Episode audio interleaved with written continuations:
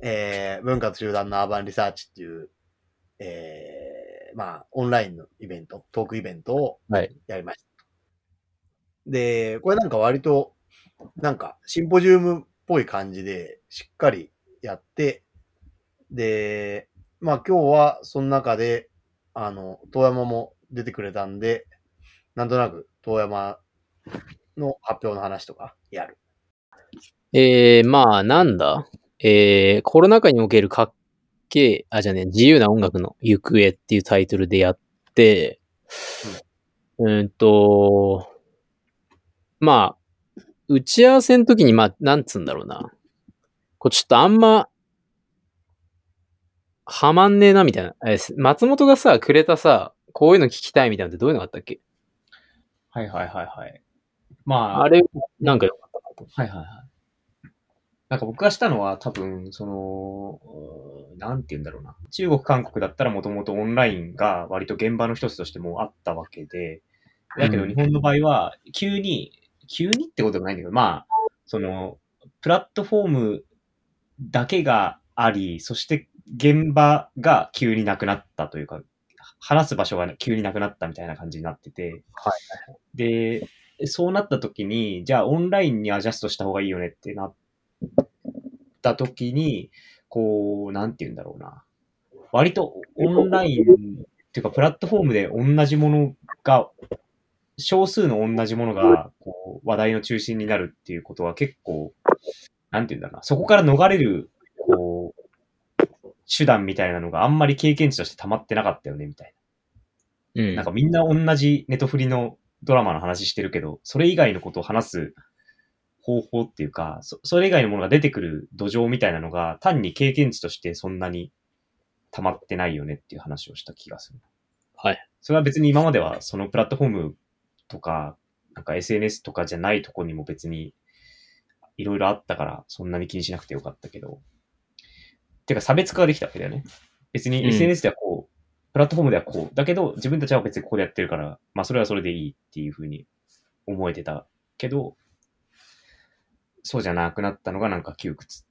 窮屈っていうかまあ、難しくなってるよね、みたいな話をしました。まあ普通の話だけどね。うん。で、まあ、それが、えっ、と、まあ何組もアーティストやってるけど、基本的には、うんと、なんて言うんだろうな。右肩上がりじゃないアーティストって、いなくてやってるアーティストの中で。あんまり。まあ、その差はもちろんあるけどね。っていうのを、うーん、見てると、なんか別にコロナでそうなったっていうよりは、単に、こう、自分がやってるアーティストが有名になったからそういうファンとかが多くなってきたのかなっていうふうに思ってて、まあそう言われたんで、ああまあそういうことなのかと。わかり。で、まあなんかそのこう、その時にな、なんだろうな。亡くなったものとかなんだろうなみたいなので、スライドを作って、さっき言ったコロナ禍における自由な音楽の行方という、えー、タイトルになりましたと。で、なんだろうな。うーん、まあ一番こう、問題としてあるのは、まあコロナ禍において現場の空気が作れないって話をしたんだけど、まあそのリスナーとうまくコミュニケーションが取れないって話で、あのー松本が告知のツイートで、その現場の空気をどうやってリサーチしているのかを聞きたいと思いますみたいなこと言ってたんだけど、はい。まあ、その現場っていうものがなかなか作りにくい。で、現場って僕らにとって何かなって考えると、パーティーっていう話に行き着くんだけど、えー、まあ音楽が身体化される場所っていう定義をしてて僕ら、僕ら？僕？パーティーを。あのーなんだろうな。まあ、いわゆる、こう、文字通りのパーティー、クラブみたいなものももちろんあるし、えーステージ上のパフォーマンスを見るライブみたいなのもあるだろうし、えー、まあ、大人数で行くカラオケとか、4人ぐらいで行く旅行のドライブとかもパーティーだと思ってて、まあ、だもっと具体的に言うと、その、要はこうデータとして流通してる音楽が生活だったりその人の人生にこうなんか刺さっていく瞬間みたいなのをパーティーってよ呼んでると。うんうんで、まあなんかそれがないときついんだよね。結局その消費されやすくなるっていうか、うん。あの、まあその音楽っていうもの自体がその人にとって大きな意味を持つことってなかなか難しいと。まあ、エピソードとか思い出とかにこう、なんか、体を通じてなっていくみたいな、そういうのがある音楽を考えたいってことだよね。そうそうそう。だからまあこれはなんかちょっと政治っぽい話とかにもつながるんだけど、あの、全員が全員批評できるわけじゃないし、うん。あの、世の中に100人人がいたときに、まあ90人ぐらいは本読まないし、音楽で言えば、まあ、100人いたら1人ぐらいしか、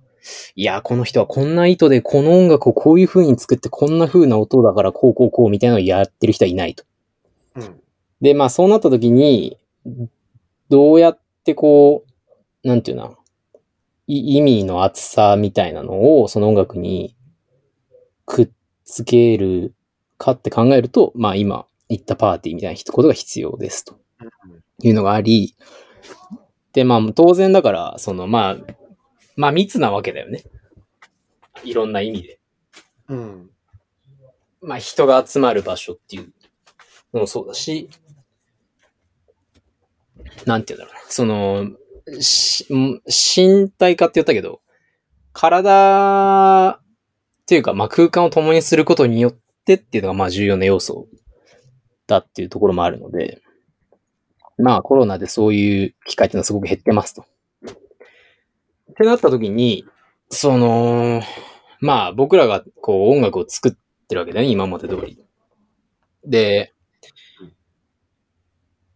その鍵、パーティーっていうのの機会が限られてる中で、どうやってこう自分たちがリリースしたり出していった音楽っていうのを、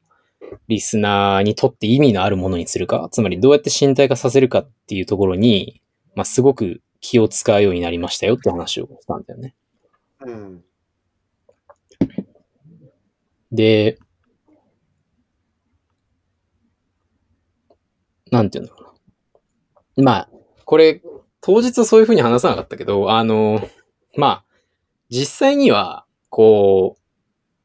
すごい戦略的にそれを考えてやったっていうよりは、こういうのがやった方がいいなっていう、まあ、感覚をベースでいろんなことをやっていって、で、まあ、後から振り返ったらそうでしたっていう話なんだけど、うん。その、まあ、例えば、悟空バイブスチャレンジ、あの、TikTok 使って、まあ、その音楽っていうのを聞いたり、その音楽で楽しんでいる人のコミュニティを、まあ、もうちょっと可視化させてあげる。うん。あまあ、その、あなたにとってこの、ダンスとか曲の解釈っていうのはどういうんですかっていう、まあ、まあ、普通に文字通りのチャレンジを TikTok 上でするっていうことだったりとか、うん。えー、Vlog ね、当時とかだったら。うん。生活あ、作品が生まれる背景とか、まあ、環境、あと、まあ、生活っていうところから作品が出てくるように僕らは作品を作ってるから、まあそこにいない人、僕らの生活を見ることができない人に、まあそのフィーリング、ノリを、まあ、届けるためにやってますとか、あとまあ、うーんと、あれね、シャイニングラジオとかね、ポッドキャスト。うん。うん。まあ、どんなネタっていうかどういう話題でいつも笑ってますかみたいなことだと思うんだけど。うん。まあそういうのをこう配置していって、まあなんか、あのー別の人の発表でもあったけど、まあこう、ターゲットのファネルみたいなのを頭、念頭に置いて、うん。で、まあこれを見たり聞いたり、摂取、あの、受容するオーディエンスっていうのは、まあこういう風に思っていると。だから上から行くと、例えば自分たちが、こう、まあ当時とかモールボイスとか、まあ、まあ他のラッパーでもいいんだけど、そのアーティストが作るカルチャーっていうのを一緒に背負ってるような感じだったりとか、まあ自分も一緒になんかやってたりとかっていう人が上にいて、まあ下に行けば行くほど TikTok で流れてきたから知ってるだけとかっていう風になっていくと。で、まあ、前までその身体化する場所っていうか空間、パーティーができる場所っていうのがまああった時は、それぞれの人たちがそれぞれの方法で、まあ、ある程度こう、勝手にそういうことって起きる状況があったと思うんだよね。で、もちろんその時に、その音楽の強度だったりとか、うん、良さみたいなのが試されるから、まあ全員が全員そういう音楽かっていうとそんなことはないと思うんだけど、まあ、あの、今よりは勝手にパーティーが行われてた状況ですと。で今それできないときに、まあそのさっき言ったファネルのどこにおこのコンテンツのオーディエンスっていうのはいて、彼らはどういうふうに思ってて、どういうところに理解が及んでないから、したらこういうふうにこれを補足してあげようみたいなのをちゃんと考えなきゃいけないと。うん。で、まあ、具体的には告知の文章だったりとか、ツイッターでそういうこと言った方がいいとか、うん、まあ、そもそもこう音楽が身体化されづらいから、さっき言った Vlog とか、ごくバイブスチャレンジとかわかんないけど、そういうこう、まあ、ある種なんて言うんだろう、補足的なコンテンツをこう、うんかなり意識的に出していく必要があったなという話がありますと。うん。で、まあこれが前提としてあって、うんと、まあその補助線として、えー自由の地域差っていう、うん。まあ、最近読んだ中でめっちゃいいよ、良かった本の話をしました。で、これまあ普通になんか自由論の導入本としても結構読めるから、そうね、これ、あの、わすごい文章わかりやすいし、事例ばっかりのところに、時々思想っぽいのが入ってくるみたいな構造になってるから、読みやすいですね。だまあ事例の真ん中の3つは読まなくてよくて、最初と最後だけ読めばいいんだけど、あのーまあ、フロム、グレー、なんか無限にいたな。全部こういう名詞忘れたけど。まあ、見るもいれば、まあ、あと積極的自由っぽいのもあったから、カントとかもしかしたら弾いてるかもね。あったし、あと、なんだっけ、リキッドモダニティとかもあったし、あ、バウ、バウマンね。そうあのーまあまあまあ、普通におもろいんで読んで、みんな読んでくれよって思うんですけど、うんまあ、めっちゃざっくりこの本のこう、フォーカスポイントをまとめると、えっ、と、まあ、その、なんて言うんだろうな。うーん、インターネットとかプラットフォームとか出てきた今における自由っていうのは、なんかこう、4段階ぐらいありますとうん。で、まあ、まずそもそもこう、なんつうんだろうな。えっと、まあもちろんフロムの話とかしてるから、それをこう、ね、えっと、近代とそれ以降ってしてもいいのかもしれないんだけど、えっと、まあそもそもこう、か、身体とか、えっと、実際の空間を介在したローカルの束縛っていうのがあって、で、まあこの本の場合はインターネットとか SNS とかオンラインコミュニティが出てきて、まあそこから自由になっていくと。うんで、まあ自由になったのはいいんだけど、えーまあ電子的手段を使って、ある種こう、うん自由な、なんていうのかな、レイヤーに飛ばされた人たちっていうのは、えーっと、まあその自由になるために使った道具、うん。うーんと、SNS とかインターネットとかの束縛っていうのに今度は囚われますよと。だまあ具体的に言えば、えーアルゴリズムとか、えっと、まあそのサービスのこう目的とか、まあもっと資本主義的って言ってもいいかもしれないけど、てか、イリーチとかも引かれてたね。で、まあ、で、それはそれで困ったことだというのがあって、でそっから、まあ、その積極的自由っていうのをまあ、こう、本当なの自由とするのであれば、その積極的自由を獲得するためには、えーその電子的手段を介在したでかいスケールにおける束縛っていう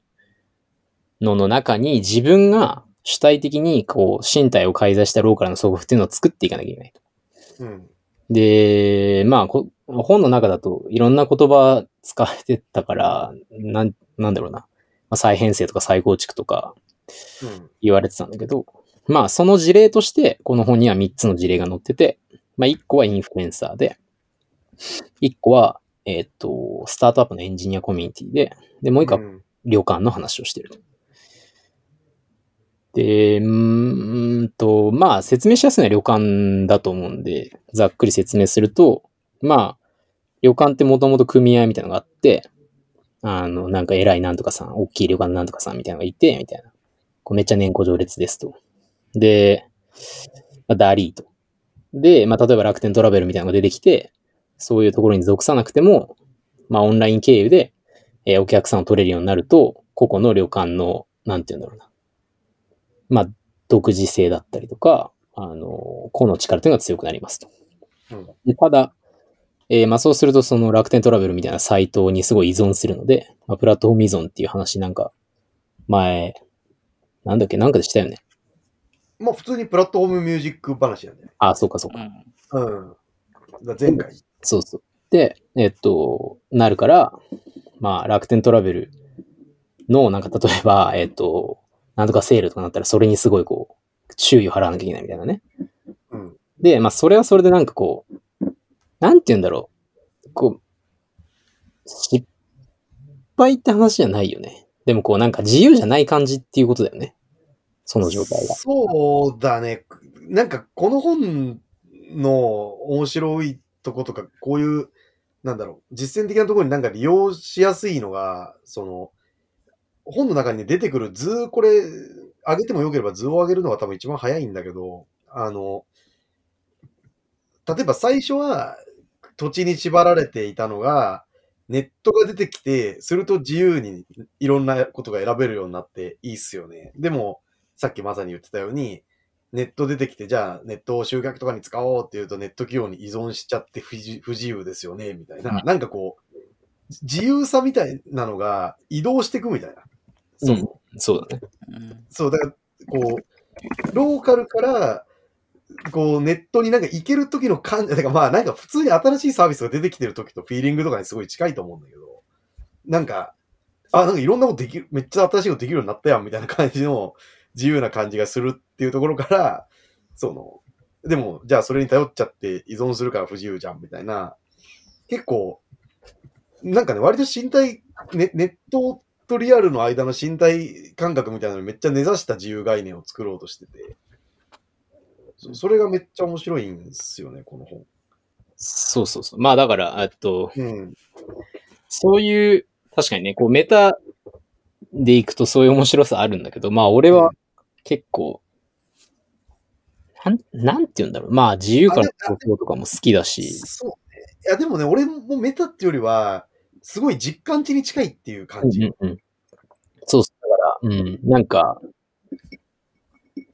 あの、なんつうんだろうな。学校、大学行く前、大学行って自由になった、何やればいいかわかんない、うっつ、えー、会社入ってでかいことできるようになったけど別におもろくねえ、からの、うん。なんか自分でコツコツ積み重ねていった。コミュニティとか仕事がやっぱおもろいじゃん。からの今の自分みたいなのとかも結構こう同じ話うん。に読めたから、まあ、うんそういうこう、なんつうんだろうな。結構本当に抽象的な人生における自由みたいな話としても読めるし、うんまあ、それこそその事例にあるみたいなめちゃくめちゃくちゃプラクティカルな方法論として読むこともできるし、なんか多分本当にいろんな問題意識を持ってるこう人に刺さる本だと思ったので、まあ、普通にめっちゃいいと。まあいいや。この本、本をベタ思いめするのは良くて。で、まあ、えっと、まあそういう話があったときに、さっき言ったその再編成、積極的自由を獲得するために、もう一回身体を介在したローカルな束縛っていうのを自分から自ら作っていく必要があるというフェーズというか、その部分がまあコロナでなかなかできないっていう話なんだよね。だからさっきの、その、僕が話した内容でいくと、パーティーができないっていうね。うん。だから、ネットで好き放題音楽がいろいろ流れてるやつを体の方とかに、こう、なんていうの、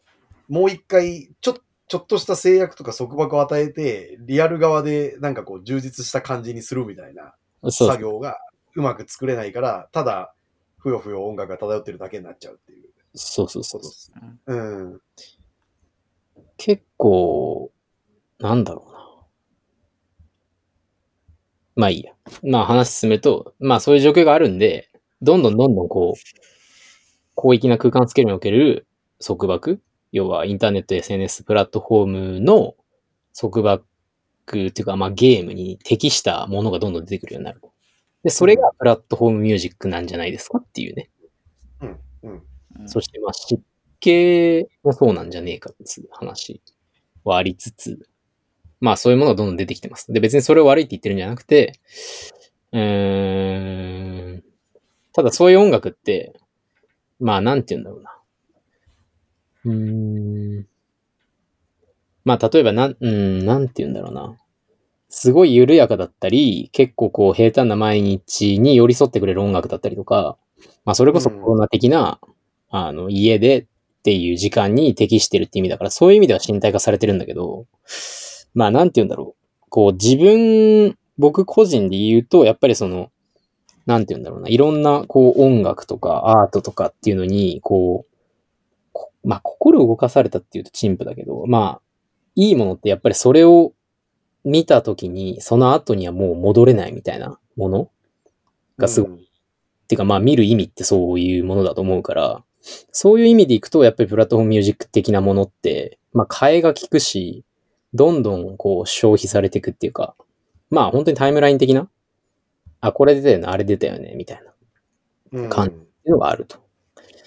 で、まあその状況ってやっぱり、まあお個人的にはあんまり面白くない、なんていうの、メタ、メタでそういうのが出てくるっていう状況は面白いけど、やっぱコンテンツっていうかその、一リスナー、消費者、オーディエンスっていう視点から考えると、やっぱりこう、なんて言うんだろうな。グッてこう、掴まれるみたいなうん。感覚があるものって、やっぱり少ないから、まああんま重くないなっていうのがあって、で、だまあ最後に、こう、コロナ禍において自由な音楽、かっこ、かっけえカルチャーは作れるのかっていうので、まあ終わりにしたんだけど、うん。あの、まあ、今言ったみたいな、その人の生活とか人生をガラッと変えてしまうようなインパクトがある音楽とかカルチャーとかアートって、今作れるんだっけみたいな。まあ、それやっぱむずいけど、でもまあ、それにやっぱり挑戦するのが、まあ、自分たちがこう、クリエイティブだって思っていることだから、まあ、これからも頑張っていきますみたいなので終わらせた感じですね。で、まあ当日話せなかった、なんか切ったスライドの話でいくと、えっと、神奈川県民ホールだっけな？ちょっと待ってください。かな、メンディコイさん、神奈川県民センターか。神奈川県民ホールギャラリーで、大山エンリコイサムの、これ、読み方がわからん。夜の光の雲って書いて、夜光雲と読むらしいですが、まあ結構、なんて言うんだろうな、今、うん、いろんな種類の作品を集めて展示したさ、あの、展覧会があって、これ、けまあ、これ結構話飛ぶから、なんか、やば、なんかやばいかもしれないんだが、えっと、まあその展覧会で僕は結構この、うんと、発表のことを、まあ思いついたっていうか、あ、そうだなと思ったんだけど、うん。まあ、お要は大山にこいさむってその、なんていうのまあグラフィティ、まあ、本人はグラフィティって呼んでなくてライティング、あの、エアゾルライティングって呼んだりするんで、まあこう、うん。なんだろうな、スプレー、缶使ってこう、壁に書くみたいな、あの、いわゆるグラフィティの文化の研究者であり、実、まあそういうアートを作るアーティストでもあるんだけど、うんまあ僕もすごい好きで、えっと、まあ彼の、なんて言うんだろうな。まあ過去最大級の展示だったんだよね。うんで、まあすごいいいなと思ったのが、やっぱりこう、うーん、まあその、グラフィティってこう全身を使ってバーってこうスピードがあって、こうなんて言うんだろうな。その描いてる人の体の動きだったりとか、っていうのがもうこう全面に出るから、まあそれをストロークって言ったりしてるんだけど、その、まあ動きが大事なわけだよね、つまりね。こうちまちまちまちまちまちまちまちま描いていくっていうよりは、こう、自分の体とキャンバスにこう、のこう距離とかっていうのがすごい大事で、ただまあなんて言うんだろうな。うん、まあいい、いい作品というか、まあ、作品だけ見るとあんまりそういうのってやっぱり感じることがなかなかできなくて、結構、うん、なん、なんて言うんだろうな。すごいコンテクチュアルなことをやってるんだけど、それを作品からこう受け取るのって難しいな、みたいなのをこう、うん。まあ思ってて、で、コンテンツがまあ良かったのは、すごい、なんて言うんだろうな、こう見る側が、そのし作者の身体性みたいなのを感じたり、自分もこう動きたくなっちゃったり、その動きっていうのを想像せざるを得ないみたいなのを結構ホワイトキューブでしかできない方法でやってたからすごい良かったんだよね。うん。で、まあ具体的に言うと、あのなんか一番でかい部屋とかですっごい真っ暗で、めちゃめちゃピンスポみたいなのを当てた作品がポンポンポンポンってお壁と真ん中とかに置かれてて、うんなんかめっちゃ空間あるみたいな展示方法とか、うん。なんかその、うーん、なんていうんだろう、見る側もこう、こう右から見たり左から見たり、あの、こう、その、その空間の中をこうなんか、こう歩いたりして、なんていうんだろう。うーん、その作品の身体性みたいなのをこう感じながら、自分もこう体を動かしたくなっちゃうみたいな、その展示方法だったりとか、まあ、あと床に反射してるみたいなやつとかだよね。あ、そう、床にね、こう、なんか墨が垂れてたりとか。うん。なんか美手帳、美術手帳でね、検索するとこれ出るんで、ね、ちょっとリンク貼っときます。そうそうそう。で、まあなんか、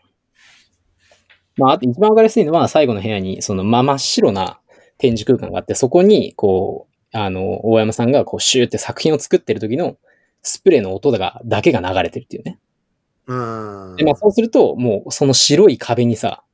あの、こう、その日一日見てきた作品のさ、柄がボワって書かれていく様子をさ、想像せざるを得ないみたいな。うん。で、それが最後にあるわけよ。で、まあ、ああ、普通にめっちゃ頭いいな、みたいな。ふうにな。っていうね。で、しかも、か関係してそうな気配めっちゃ出てきたよ。さっきの話と。いや、こう関係してうん入れようとしてたの。で、いい。そうそうそれを見たときに、なんか自由の地域さ、これめっちゃ面白いけど、なんか、なんだろうな、みたいな思ってたのと、それと、うーん、まあ自分がやってる音楽の話っていうのがこう、結構繋がって、なるほど、まあ要は、その、なんて言うんだろうな。まあパーティーをやる意味っていうか、その、音楽において、例えばグルーブとかが大事な意味とか、あと、まあ自分たちが音楽やる上で、まあ今だったら SNS って本当そのアーティストにとって、はっきり言って50%ぐらいの比率を占めるぐらい重要なんだけど、なんで SNS が重要なんだっけっていう話だったりとか、その、なんて言うんだろうな。まあ本当に全部が腑が、腑に落ちたっていうね、うん。展覧会だったんですよ。で、なんて言うんだろう。あ、で、それをさらに思ったのが、ちょっと前に、あの、と、トゲンビでやってる石岡英子の展覧会があって、めんどくせえ、説明するの。石岡英子は、なんか資生堂とかにいた、めっちゃ、世界的に有名なアートディレクターっていうか、まあ衣装作ったりする人で、えっと、なんだ。うーん。そうそうそう。まあ、マイルス・デイビスのアルバムのジャケやったりとか、あと、なんだ。えーっと、まあ本当いろんな有名な映画の衣装を作ったりしてます。まあそういうおばさんがいて、まあその人のなんかこう、今までやってきたことの回顧展みたいなやつだったと。で、えっと、まあまずこの、なんて言うんだろうな。38年生まれで、じ2012年に死んでるから、まあ本当いわゆるこう、なんて言うんだろうな。僕らからすると本当に一番いい時期に上がってった人っていうか、まあ、まあまあ、まあ戦前生まれて苦労してるかもしれないですよ。まあまあそれはあるけど。でもまあこう、あまあ、まあ、仕事はね、そうそう。いい時期にできただろうなと思うよね。今から見ると、まあそれこそ、その、広告とアートとメディアみたいなものが、まあそれこそね、トマトと一緒に行った東南アジアの今の状況みたいなことじゃないけど、全部がバーッと一緒に出てきてて、ぐちゃっとなってるから、あ、こんな人がこういうメディアの仕事やるんだとか、のがあったりとかね。そうしてね。なんか、ちょっとガイド的に言っとくと、つまりあ当たり前ですが、40歳の時に78年なので、つまり、まあ、バブルも経験できてるし、バブル前の、こう、経済ぐーっと上がってって、広告産業もしっかりしてくる時に30代を迎えられてるっていう、まあ、そうそうそう。まあ、普通に羨ましいですね。予算はどんどん増えていくっすよね。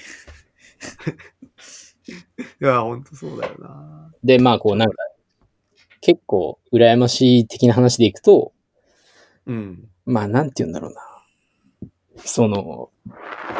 まあ、ほんとグラミー賞、ってか、あ、じゃあね、アカデミー賞を取るような映画の衣装をやってたりするんだけど、うん。あ、まあ、普通に今の人が見ると、なんだろう。あれを思い、思うな。えっと、スター・ウォーズの、あの、姫の衣装。うん要はすごい、うん、オリエンタルな感情をすべて集めたみたいな衣装を作ったりうん。してて、まあそういうなんかこう、うん、普通に西洋文脈で成功してるから、普通にオリエンタルな視点を日本に向けられるみたいな凄さとか、うん。つまりなんかクールジャパンとか、うーん、まあ村上隆俺めっちゃ好きだけど、でも村上隆にならずに、なんか、まあ悪く言えばスノップだけど、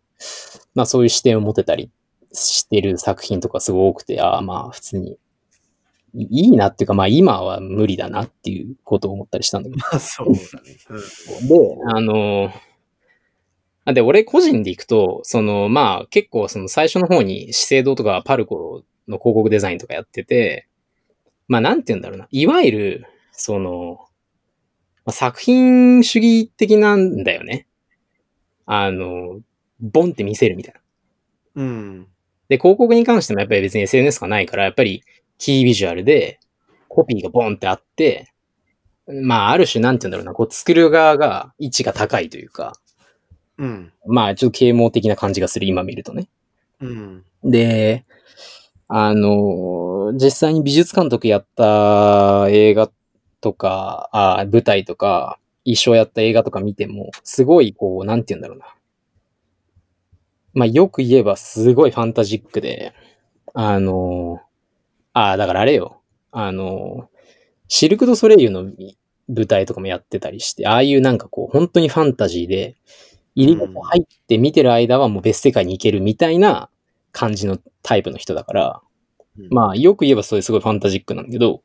悪く、まあ悪くっていうか今の視点から見ると、その、自分に関係ないなと思っちゃうっていうね、今日の話に沿って言うと。なんかこう、フレームの向こうに作品があったりとか、こあそうなんだみたいな感じで、まあ俺個人的には全然刺さんなかったんだけど、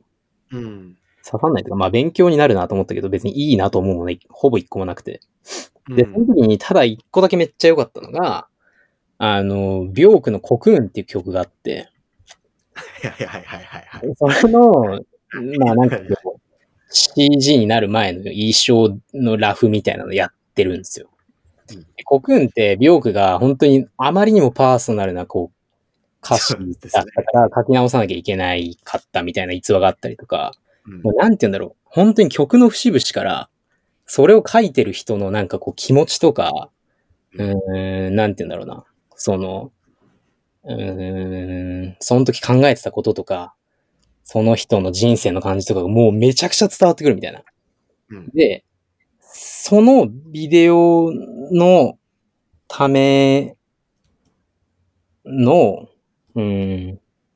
そのビデオに出てくるそのグラフィックっていうかイメージもうめっちゃそれに合ってんのよ。うん。でもなんかもう、なんて言うんだろう、本当にもう手に取って言い言いたいほどわかるみたいな。うん。曲の感じが。で、俺やっぱそれをめっちゃすげえと思って。で、まだ多分一生回顧ってあんまりそういうことに自覚的じゃなかったと思ってて、だからビョーク本当にすげえなっていうかパッケージング力がすごいなって思ったのと、まああとやっぱ最終的に彼女は白雪姫と鏡の女王を最後にやって死んじゃうんだけど、まあ、最後の作品がそういうすごいファンタジックな作品だっていうとことかを見てても、まあこう時代の流れで、中でこう彼女の作品っていうのの捉えられ方っていうのも結構変わってったんだなみたいなことを見てて思ったんだよね。うんで、まあ、そうそう、その時にだからさっきの話にこう無理やり戻すと、あの、なんて言うんだろうな。うーん、今、いい、いいというか、自分がこう、インパクトがあるなとかいいなって思う作品って、まあその、さっきのビョークのやつとか、まあ大山さんのやつとかもそうなんだけど、こう、こっちに、こう、なんか、うーん、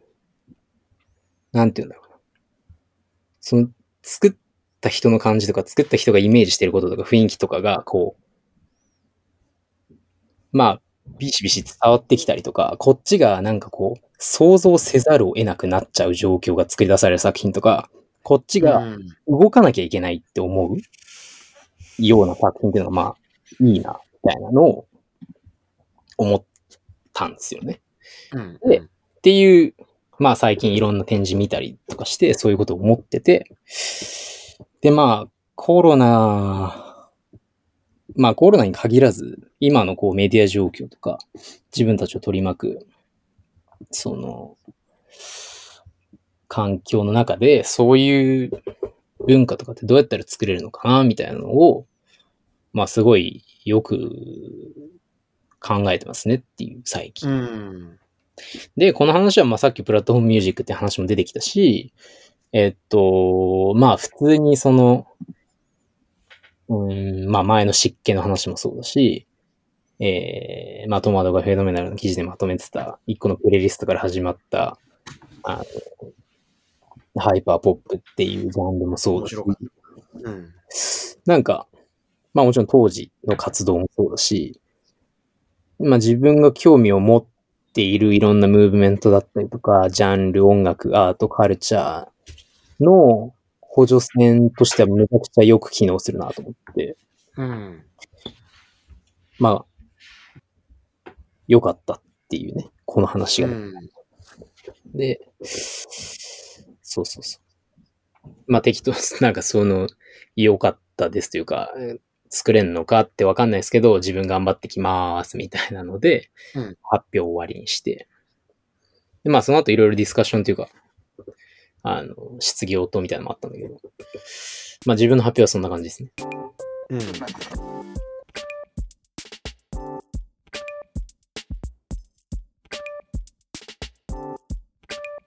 should matter.